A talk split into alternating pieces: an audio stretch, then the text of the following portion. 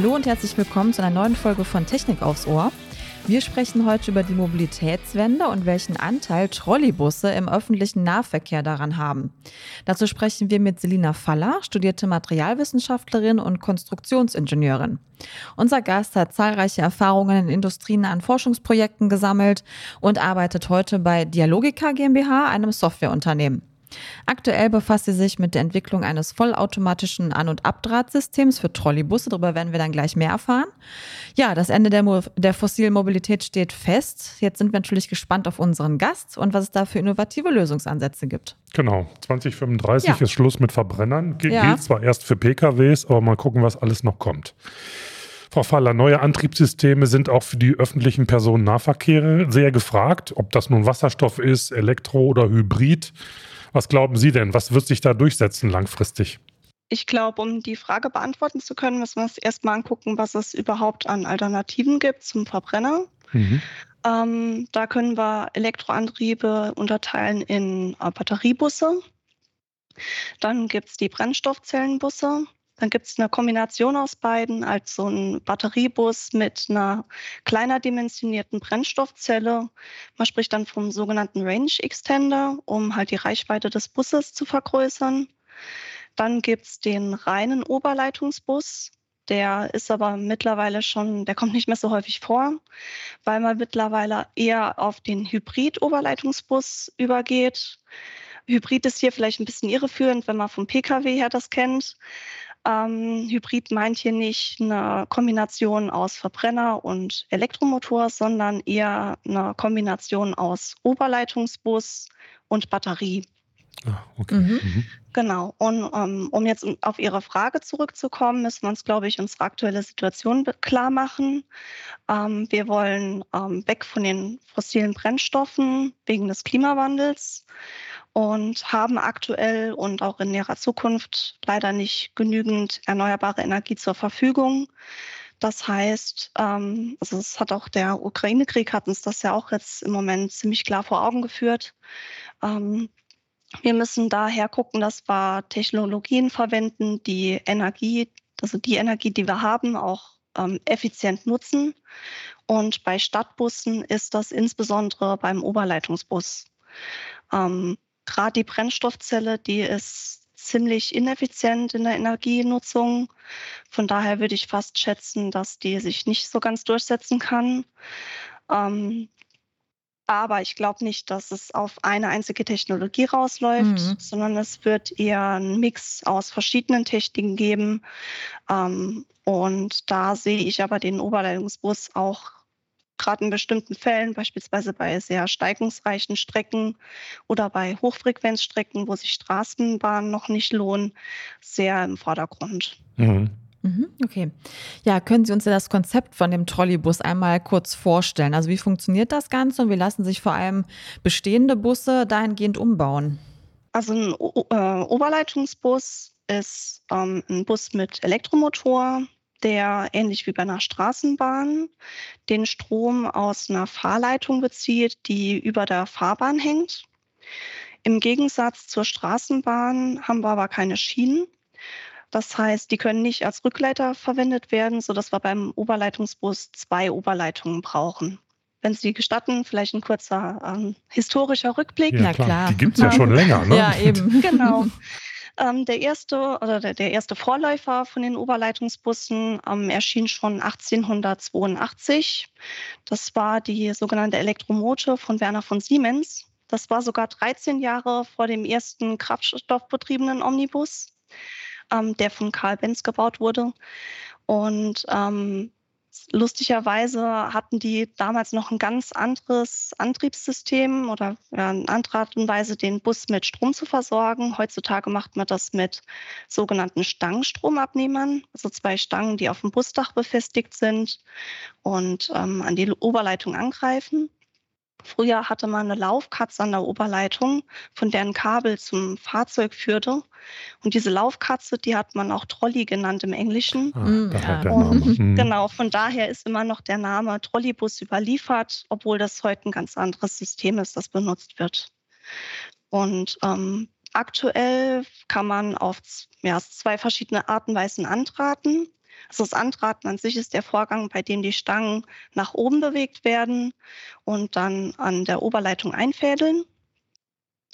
Und ähm, entweder funktioniert das so, dass der Busfahrer aussteigen muss und das Ganze von Hand einfädelt. Oder es gibt auch mittlerweile eine halbautomatische Lösung. Dafür hat man wie so eine Art Satteldach an der Oberleitung hängen. Das sind sogenannte Eintrattrichter. Und da muss der Busfahrer den Bus dann relativ genau drunter positionieren, bewegt dann die Stangen nach oben und die helfen dann quasi den, die Oberleitung zu treffen und einzufädeln. Ähm, was den Umbau angeht, ähm, da muss man zwei Aspekte berücksichtigen. Zum einen natürlich den Bus selber, zum anderen muss man aber auch die Infrastruktur ähm, bauen. Das heißt, man braucht die Oberleitung für den Bus. Ähm, Mittlerweile, da man die Hybrid-Trolleys verwendet, ähm, braucht man aber nicht mehr auf 100 Prozent der Strecke Oberleitung, sondern es reicht 40 Prozent ungefähr der Strecke mit Oberleitung zu überspannen und 60 Prozent kann man dann aus der Batterie fahren. Ich würde sogar ähm, dazu gehen, ähm, dass man das ausreizen kann bis zum Prozent, ähm, prozentualen Verhältnis von 90 zu 10. Genau, die Oberleitung, die muss dann auch mit Strom versorgt werden. Dafür braucht man ähm, ein Gleichrichterunterwerk. Das ist so eine Art Umspannwerk, das ähm, aus, der, aus dem öffentlichen Stromnetz der Mittelspannungsebene den Oberleitungsstrom bereitstellt. Und dann muss man den Strom natürlich auch noch an die Oberleitung bringen. Dafür gibt es dann die Speiseleitung, das ist halt die elektrische Verbindung den Bus muss man natürlich aber auch selber noch umbauen. Also wenn man von einem Dieselbus zu einer, zum Oberleitungsbus übergeht, ähm, da muss man nicht nur die Antriebseinheit austauschen, ähm, also äh, den Verbrennungsmotor und ähm, den, das Getriebe raus und halt Elektromotor und Batterie rein, sondern gegebenenfalls muss man auch die Antriebsachsen gegen Elektroantriebsachsen austauschen. Und ein ganz wichtiger Punkt ist, ähm, dass beim Trolleybus traditionell die Plus- und Minuspole doppelt isoliert sind zum Fahrgastschutz, also dass es da nicht zu elektrischen Schlägen kommt. Und das muss man natürlich dann auch ähm, beim Umbau ähm, an einem Dieselbus irgendwie einbauen, was gar nicht mal so trivial ist. Da gibt es aber eine Lösung über bidirektionale DC-DC-Wandler die dann den Bus galvanisch ähm, vom Versorgungsnetz der Oberleitung trennen. Und dank dieser Trennung äh, kann man dann den Bus unterhalb dieses DC-DC-Wandlers ähm, wie einen ganz normalen konventionellen Batteriebus konzipieren oder O-Bus konzipieren und äh, braucht diese doppelte Isolierung nicht mehr. Ist das denn, wenn ich fragen darf, ähm, dieses äh, An- und abdrahten. Das funktioniert aber dann nicht so wie bei der Deutschen Bahn und mit den E-Loks. Ne? Das ist dann irgendwie ein bisschen anders, weil die müssen ja irgendwie nur hochfahren, diesen Bügel, und dann funktioniert das. Oder ist das auch nicht so richtig? Genau, das ist ein Pantograph, der da verwendet wird. Und ähm, genau, da hat man eine, eine, eine breite, ähm, eine, eine breite Ablagefläche, auf der die Oberleitung gleitet. Ähm, beim Obus ist oben am Ende der Stange ein äh, Schleifschuh, sagt man dazu. Da ist eine Kohle drin und die ist halt wirklich nur ein paar Zentimeter breit und da liegt die Oberleitung dann drin und mhm. äh, wird, wird in der Mulde geführt. Alles klar, also schon ein Unterschied. Ja, ist ja genau anders. Mhm. Okay. So, jetzt hatten Sie ja gerade schon zu dem Thema erneuerbare Energien und so weiter gesprochen und wir sind gerade bei der Energiewende und das Thema Strom ist ja gerade im Moment nicht so besonders erfreulich, wenn man an die Preise denkt und an die Strompreiserhöhungen, die uns ja mehr oder weniger täglich im Moment begegnen. Aber ähm, wie sieht das denn aus bei den Ladekonzepten für diese Trolleybusse? Die fahren ja mit Strom. Da wird ja wahrscheinlich auch ordentlich Strom verbraucht. Ja, das stimmt schon. Also man braucht, braucht natürlich Strom für den Antrieb. Ähm, der Wirkungsgrad bei den Trolleybussen ist aber deutlich kleiner als im Vergleich zur Konkurrenz. Mhm. Ähm, da können wir vielleicht gleich noch genauer drauf eingehen. Mhm. Ähm, an sich ähm, kann man nämlich bei den, also wenn man Obris und Batteriebus sich anguckt, zwischen verschiedenen Ladekonzepten unterscheiden. Beim O-Bus ist das, ähm, wird das Streckenladung genannt, weil man halt während der Fahrt auf der Strecke lädt. Mhm. Im Englischen sagt man auch Charge in Motion. Ähm, bei den Batteriebussen gibt es zwei Systeme. Das ist entweder das Depotladersystem oder das Gelegenheitsladesystem. Und ähm, ja, das Gelegenheitsladersystem ist, was die Stromversorgung angeht, ähnlich zum O-Bus. Da erfolgt die, äh, ist die Spannungsverteilung, die, die Last die, äh, über den Tag verteilt. Beim Depotlader haben wir einen Ladevorgang in einem relativ kurzen Zeitraum über Nacht. Da muss dann der Strom über sehr kurze Zeiträume halt bereitgestellt werden. Das heißt, ähm, innerhalb von drei Stunden muss die komplette Flotte geladen werden. Ähm, ist halt für den lokalen Stromlieferanten schwieriger. Gerade über Nacht, wenn wir jetzt halt an Solarenergie denken, fällt mhm. da die Photovoltaik aus. Ähm, das haben wir dann beim Ubris deutlich besser gelöst. Mhm. Ähm, dann generell bringt das Charge in Motion eigentlich auch die geringsten betrieblichen Einschränkungen mit sich. Wenn man jetzt das Gelegenheitsladerkonzept anguckt, das heißt, dass man auch während der Strecke lädt, allerdings an spezifischen Haltestellen mit höherer Verweildauer. Dann ähm, kann man Verspätungen im Fahrplan nicht mehr einholen, weil man ist an diese Zeit, wo man an der Haltestelle steht, gebunden. Ähm, Genau. Was auch ein Vorteil ist, äh, wenn wir auf die Energie gucken, ist, dass man beim O-Bus die Bremsenergie, also über Rekuperationseffekte, entweder in die eigene Batterie speisen kann. Wenn die voll ist, kann man das aber auch genauso gut in die Oberleitung speisen. Und dann können andere Oberleitungsbusse ähm, umwandlungsfrei auf diese Energie zurückgreifen. Also da hat man auch Vorteile. Mhm. Und ähm, die, der Strom aus der Oberleitung, den kann man auch für die Nebenverbraucher im Bus ganz problemlos nutzen. Ähm, das unterschätzt man vielleicht sogar. Also es sind 40 bis 50 Prozent der Energie, die ein Bus braucht, sind ähm, rein die Nebenverbraucher, sprich Licht, Haltewunschanlage, Klimaanlage, Heizung. Mhm. Ja. ja, jetzt ist eben schon äh, das äh, Stichwort Wirkungsgrad gefallen. Da wollen wir noch mal ein bisschen drauf eingehen. Wie sieht das denn genau aus? Genau, das hatte ich ja eben schon kurz angeschnitten. Da ist der Trolleybus nicht zu toppen. Ähm, der Wirkungsgrad beim Trolleybus, der liegt bei ungefähr fünf oder über 85 Prozent. Ja. Mhm. Ähm, wenn, also wenn er an der Oberleitung angedrahtet ist. Wenn man ähm, beim Hybrid-Trolley über Batterie fährt, ist der Wirkungsgrad ähnlich wie beim Batteriebus. Das sind dann so 70, 75 Prozent. Und wenn man sich die Brennstoffzelle im Vergleich anguckt, die hat halt wirklich einen relativ schlechten Wirkungsgrad. Also wenn man da rein das Fahrzeug betrachtet, sind schon nur 50 Prozent. Mhm. Und wenn man dann noch berücksichtigt, dass also die Herstellung von Wasserstoff über Elektrolyse, Verdichtung, dann das Betanken, wenn man das alles noch mit reinrechnet, hat man so 15 bis maximal 25, 30 Prozent. Also da ist ein deutlicher Energieverlust. Wenn man es in anderen Zahlen ausdrücken will, ist, also schaut man sich mal den Primärstrombedarf an, dann ist das Verhältnis zwischen Batterie und Brennstoffzelle 5 zu 1. Das heißt, mit dem, was ich an Energie brauche, um einen Brennstoffzellenbus fahren zu lassen, kann ich fünf ähm, Batteriebusse fahren lassen. Und bei Oberleitungsbussen im Vergleich zur Brennstoffzelle sind sogar 6 zu 1. Der Vorteil halt beim Trolley ist, ähm, man muss die Energie nicht mitschleppen. Man kann sie direkt aus der Oberleitung beziehen. Ähm, genau, und äh, im Vergleich zur, zum Batteriebus, wenn ich jetzt einen Hybrid-Trolley angucke, ist auch die Batterie da deutlich kleiner beim Hybrid-Trolley. Das heißt, ich muss auch nicht so viel Gewicht mit rumschleppen. Die heutige Folge wird Ihnen von CyberGhost VPN präsentiert. CyberGhost VPN ist ein Marktführer in der Datenschutz- und Sicherheitsindustrie mit über 38 Millionen Nutzern weltweit und wird auf Trustpilot mit ausgezeichnet bewertet. Mit einem Mausklick wird Ihre IP-Adresse verschleiert, Ihre Daten werden verschlüsselt und Ihr gesamter Internetverkehr wird durch einen sicheren VPN-Tunnel geleitet, damit Sie sicher und anonym online bleiben können.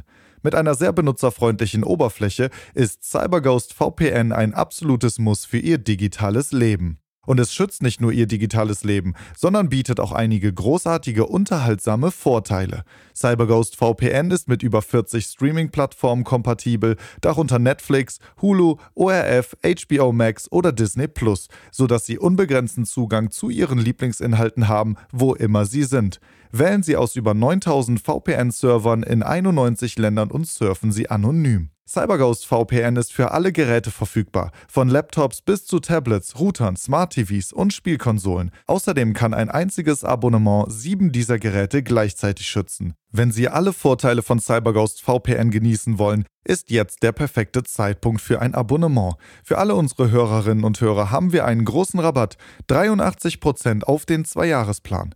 Das sind nur 2,03 Euro pro Monat und Sie erhalten außerdem vier Monate gratis. Besuchen Sie einfach CyberGhost VPN slash Technik aufs Ohr, um dieses exklusive Angebot zu nutzen.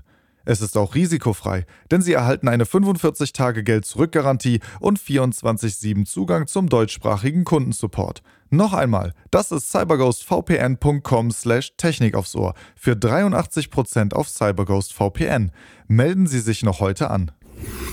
Äh, wie ist das denn jetzt mit dem Einsatz? Gibt es denn schon, ich sag mal, Städte, die diesen Trolleybus oder den, den an, an dem Sie arbeiten, äh, die den einsetzen? Und was muss denn passieren, damit solche Trolleybusse dann auch wirklich mal flächendeckend äh, an den Start kommen? Wie sieht es denn da aus mit Infrastruktur in, in Deutschland, in den deutschen Städten? Ich vermute mal, dass in Städten da der Haupteinsatzort für solche Trolleybusse ist, eher nicht auf dem Land, oder? Genau, das ist richtig, ja.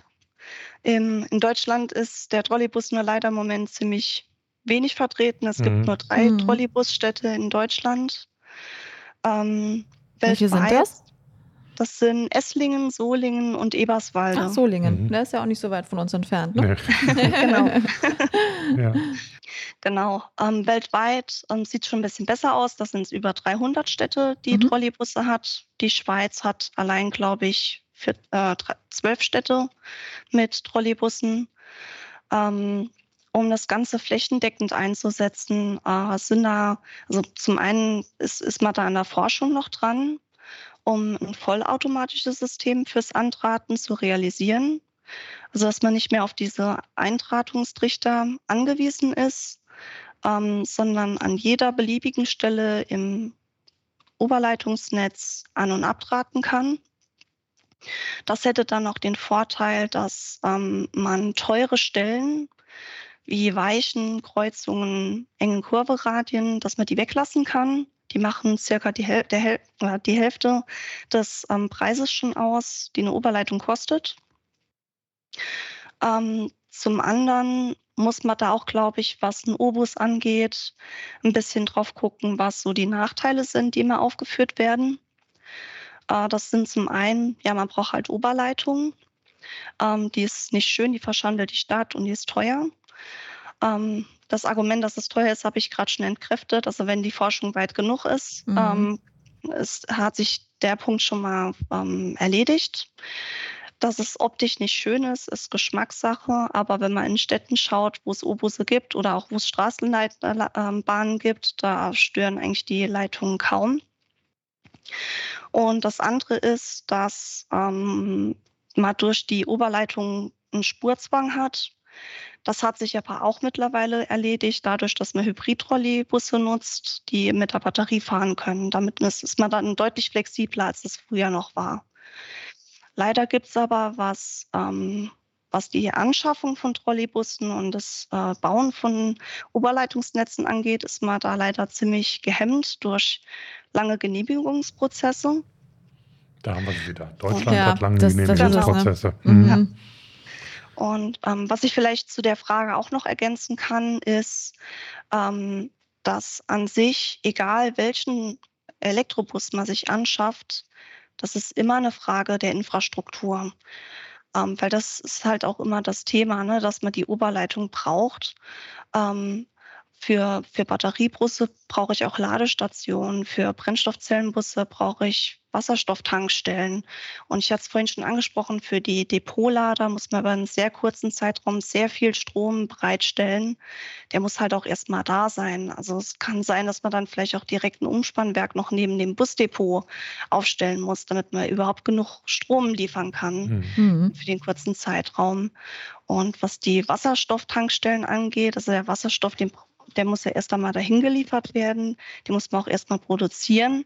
Wenn man das mit Solarenergie macht, ähm, dann gibt es Hochrechnungen, die sagen, dass man von der Größenordnung her circa 10.000 Quadratmeter Photovoltaikanlage braucht, um einen Bus zu versorgen. Also das muss halt auch erstmal irgendwo aufgebaut werden. Mhm. Frau Faller, das hört sich für mich so ein bisschen an, als wäre das sicherlich eine gute Technologie, aber da fehlt es an noch an so vielen Ecken und Enden, mhm. bis, bis die einsetzbar ist. Wie ist denn da Ihre Prognose? Wie, wie kann man das denn irgendwie hinkriegen? Also im Moment haben wir riesige Strompreise. Okay, die Ursachen dafür, die kennen wir im Moment. Aber äh, puh, also das hört sich jetzt irgendwie alles ein bisschen sehr umständlich an, bis da irgendwann mal so eine Technologie dann wirklich, ich sag mal, serienreif ist. Oder sehen Sie das anders? Bestimmt. Ich, ich, ich sehe das, ich sehe das deutlich positiver. Also ich glaube, die, die Forschung, die ist da schon recht weit. Und man merkt jetzt auch in den letzten Jahren, dass da das Bedürfnis immer größer wird ähm, nach alternativen Techniken, dass da auch mhm. mehr Fördergelder fließen. Mhm. Das unterstützt natürlich da auch und, und beschleunigt den Prozess. Ähm, Genau, also ich bin da schon ganz optimistisch, dass wir da möglichst bald auch ein äh, vollautomatisches An- und Abdrahtsystem für Trolleybusse haben, die dann die maximale Flexibilität liefert und das dann deutlich leichter macht, die weit zu verbreiten. Mhm. Mhm. Naive Frage von mhm. mir. Äh, Anschluss, kann man irgendwie Infrastruktur von Straßenbahnen dafür irgendwie mitnutzen oder ist das völlig illusorisch? Die Oberleitung von der Straßenbahn kann man nicht nutzen, das ist halt nur eine. Hm, okay, ja, Sie brauchen zwei. Ähm, hm. Genau, wir brauchen zwei für einen Bus. Ich hatte aber vorhin die, ähm, die Umspannwerke angesprochen äh, und die kann man tatsächlich auch für Oberleitungen von einem Trolleybus mitbenutzen. Hm. Ja, ich wollte nochmal auf das Stichwort Fördergelder eingehen. Äh, da hatten wir im Vorfeld auch recherchiert, dass die Bundesregierung ja hier durchaus eine marktreife Option sieht in dem Modell. Und ähm, ja, also äh, was ist denn da so Ihre Einschätzung? Reichen die Mittel, die da fließen und die Bestrebungen? Oder sagen Sie halt, ja, da müsste eigentlich auch ein bisschen mehr Förderung kommen? Also mehr geht immer. Mhm. ja, gut. ähm, aber das ist wohl tatsächlich, so. Genau, tatsächlich könnte es mehr sein. Mhm. Aber wie auch eben schon gesagt, also in den letzten Jahren sieht man da einen positiven Trend. Okay. So mhm. müssen wir das Beste das hoffen. Das ist ja schon mal was, ne? Mhm. Ja. Kommen wir noch mal auf die Vorteile dieser Busse zurück. Also vorausgesetzt, der Strom, der dafür benötigt wird, kommt aus erneuerbaren Energien und nicht aus Kohle oder sonst mhm. irgendwie. Was sind denn noch so die Vorteile für die Fahrgäste und andere Verkehrsteilnehmer? Der Umweltvorteil, ich glaube, der liegt auf der Hand, wenn das richtige, äh, der richtige Strom verbraucht wird. Aber es gibt bestimmt auch noch andere Vorteile dieser Technologie, oder? Genau, also ich finde, das ist auch eine ziemlich wichtige Frage, dass man sich auch anguckt, was, ähm, was es für Vorteile nicht nur für die Unternehmen hat, sondern auch für die Leute, die den Bus dann nehmen und auch alle anderen Fahr äh, Verkehrsteilnehmer. Ähm, zum einen würde ich sagen, ist, hat man einen höheren Fahrgastkomfort. Ähm, der Bus ist leiser als ein Dieselbus und produziert halt keine stinkigen Abgase und auch deutlich weniger Abwärme. Ähm, der Trolleybus an sich im Vergleich zu allen Alternativen kann auch besser beschleunigen, wenn er angedrahtet ist. Ähm, das heißt, im besten Fall kommt man halt schneller von A nach B. Ähm, wenn man das Ganze mit einer Straßenbahn vergleicht, ähm, ist auch da der Fahrgastkomfort erhöht, dadurch, dass man leiser und erschütterungsärmer fährt. Und was die Fahrradfahrer angeht, ähm, die freuen sich natürlich nicht so, wenn sie über ähm, Schienen fahren müssen. Die bleiben dann halt beim Bus aus. Genau. Ähm, was auch noch dazu kommt, ist, dass man gegenüber von Gelegenheitsladern Ladern eine bessere Fahrplanstabilität hat. Da hatte ich ja vorhin schon mal angesprochen, dass man nicht unbedingt ähm, Verzögerungen beim Gelegenheitslader nochmal rausholen kann. Ähm, und was vielleicht auch noch ein Vorteil ist, wenn man in einer fremden Stadt ist, kennt sich nicht so gut aus, sucht eine Bushaltestelle, dann braucht man nur an den Himmel zu gucken und die Oberleitung Kabel verfolgen. Ja. Genau. Das ist natürlich auch und dann schön. In der entsprechenden Straße halt nach links oder rechts gehen und dann hat man die nächste Haltestelle schon gefunden. Ja, ja. ja sehr gut. Das, ja, das, das außerdem ähm, noch vielleicht ein letzter Punkt, ja, der, der uns alle auch betrifft, würde ich sagen, ähm, ist, dass je leichter ein Bus ist, dass ähm, die Straße auch umso weniger abgenutzt wird. Mhm. Also die, die Beschädigung der Straße, die skaliert mit, dem, mit der vierten Potenz vom äh, Achsgewicht. Und da ist es auch wichtig, darauf zu achten. Und da sehe ich auch beim Trolleybus gegenüber den anderen alternativen Vorteil. Mhm. Jetzt mal vorausgesetzt, äh, die Zeichen stehen positiv, alle sind interessiert an diesem Thema Trolleybus. Was ist, haben Sie so eine Prognose, äh, wann sich so eine Antriebsart oder so eine Beförderungsart hier in Deutschland wirklich durchsetzen könnte? Würden Sie sagen, also in 10, 15 Jahren ist das sicherlich ein wesentlicher Bestandteil unserer städtischen Mobilität? Würden Sie sich das trauen, irgendwie einzuordnen? Oh, das ist schwierig. das kommt jetzt auch darauf an, wie schnell man mit der Forschung vorankommt. Ja. Mhm. Ähm, und wie, wie gut da dann die Fördergelder fließen. Mhm. Ähm, ja, und wie gut man das äh, Konzept auch vermarktet. Weil im, im Grunde genommen gibt es ähm, da auch immer noch aus meiner Sicht ziemliche Probleme wegen Vorbehalten in der Bevölkerung. Also nicht nur bei bei Laien, sondern auch bei ÖPNV-Experten, die so dieses alte Trolleybusbild im Kopf haben, wie es halt in den 1940er, 60er bis 60er war. Ähm, das ist aber mittlerweile total veraltet. Und ähm, ich glaube, da muss man jetzt auch in der nächsten Zeit nochmal deutlich Überzeugungsarbeit leisten ähm, und Aufklärungsarbeit, um äh, da die Vorbehalte auszulöschen, weil die stimmen heute gar nicht mehr. Ähm, das hat sich auch übrigens ein äh, gemeinnütziger Verein gegründet, Trollymotion nennen die sich, ähm, die da Aufklärungsarbeit leisten und auf ihrer Homepage auch immer ähm, spannende und aktuelle Fakten zum Thema haben. Ja, und was die Politik angeht, ähm, da stößt man halt leider auch immer noch auf Widerstände und administrative Hemmnisse. Die langwierigen Genehmigungsprozesse hatte ich ja vorhin schon angesprochen. Genau, ähm, auch die, die steuerliche und äh, förderpolitische Gleichbehandlung, die ist da also leider im Moment noch nicht so ganz gegeben aus meiner Sicht. Da muss man halt erstmal noch ansetzen, ähm, bevor sich der Obus dann durchsetzt. Okay. Tja, schauen wir dann mal, ne? Bleiben wir dran. Aber eine Frage habe ich doch noch, Frau Faller, da kommen Sie mir nicht drum rum. Jetzt sind Sie Materialwissenschaftlerin und Konstruktionsingenieurin und haben selber gesagt, Dialogica ist eigentlich ein Softwareunternehmen. Wieso investiert äh, Dialogica in diese Thematik? Oder gibt es da irgendeinen logischen Zusammenhang, den Sie beschreiben könnten? Oder ist es einfach nur Idealismus, Enthusiasmus? Ähm, also zum einen, die Firma heißt Dialogica. Entschuldigung. Genau, und ähm, ja, das ist äh, das Projekt, das wurde von einem der ehemaligen äh, Firmenchefs mitbegründet. Das ist so ein Herzprojekt. Und ähm, sowohl die ehemaligen als auch die aktuellen Chefs sehen das Thema als ähm, sehr wichtig an und ähm, ja, sehen da auch eine Zukunft drin. Okay. Deswegen, mhm. genau, ja, möchten wir das ja, vorantreiben. Ist, ist doch schön. Wunderbar. Wenn da so Leidenschaften dann noch mit dabei ist, ne? Und dann ja. investiert man dann ja auch gerne. Ja, mhm. super. Prima.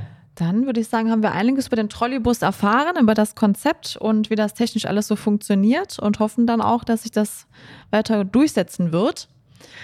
Ja, herzlichen Dank an äh, Frau Faller für Dankeschön das heutige Gespräch. Für Ihre Zeit. Genau. Ja, wer noch, an Sie ein Dankeschön. Gerne. Äh, wer noch weitere Informationen zu dem Thema haben möchte, kann bitte gerne in die Shownotes reinschauen. Genau. Und wenn ihr uns schreiben wollt, Kontakt mit uns aufnehmen wollt, eine Mail schreiben oder so, dann bitte gerne podcast.vdi.de. Wir antworten euch immer und freuen uns über Vorschläge für Themen und äh, überhaupt über den Kontakt mit euch. Ganz genau. Dann sagen wir mal Tschüss, bis zum nächsten Mal. Tschüss. Tschüss.